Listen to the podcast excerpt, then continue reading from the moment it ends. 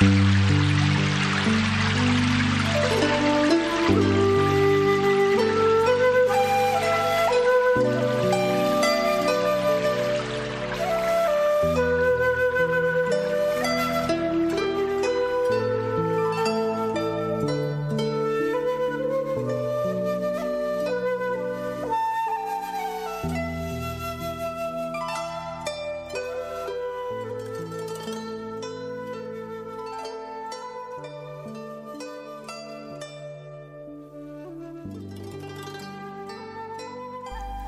国学是什么？就像你问中国人“中华民族是什么民族”一样，看似很好回答，其实又不那么好回答。日本就是大和民族，韩国就是朝鲜族，但是中国的中华民族就不单单是一个种族、一种信仰，甚至不单是一个祖先。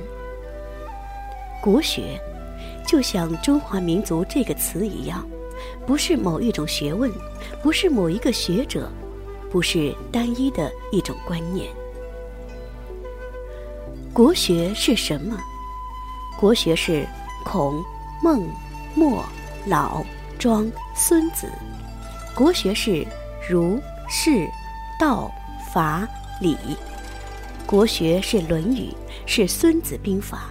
是《易经》，是《道德经》，是《大学》《中庸》，是《百家姓》《三字经》。国学是唐诗宋词、元曲明清小说，也是四大发明。说起国学，就像说起人的性格一样，既包罗万象，又一言难尽。国学好不好？好。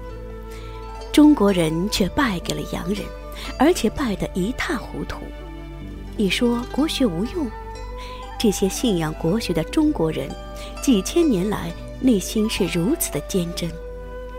土地没有了，国家破落了，身体流血了，生命逝去了，却始终保留着一个不屈的灵魂。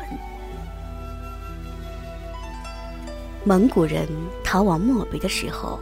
也许在感慨：何以这些看似柔弱的汉人，只能暂时的杀戮，却不能永久的征服？日本人战败投降的时候，大概也不解，为什么在这个劣等的支那民族面前，这个充斥汉奸的国度里，枪炮和金元不能帮助自己最终打开胜利之门？也许有个女真部落的首领可以告诉他们，因为这个部落是在血腥的屠杀以后，终于放下自己高贵的尊严，把自己的灵魂也交给了汉人的国学，终于换来了二百多年的大清江山。中国人是一盘散沙，中国人喜欢内斗，中国人。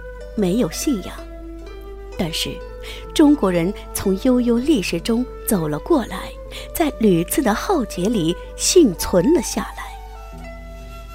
国人如水，水无形而质不变，任山川之起伏，地势之高低，时而为滚滚江河，时而作涓涓溪流，藏百米地下。则为甘泉，几千里旷野则成湖泊。国学如盆，水行易散，有盆盛之；人心易散，国学凝之。于是，千年来的国人，身易碎而魂不灭，形易散而神仍在。此之大功劳者，舍国学，其谁？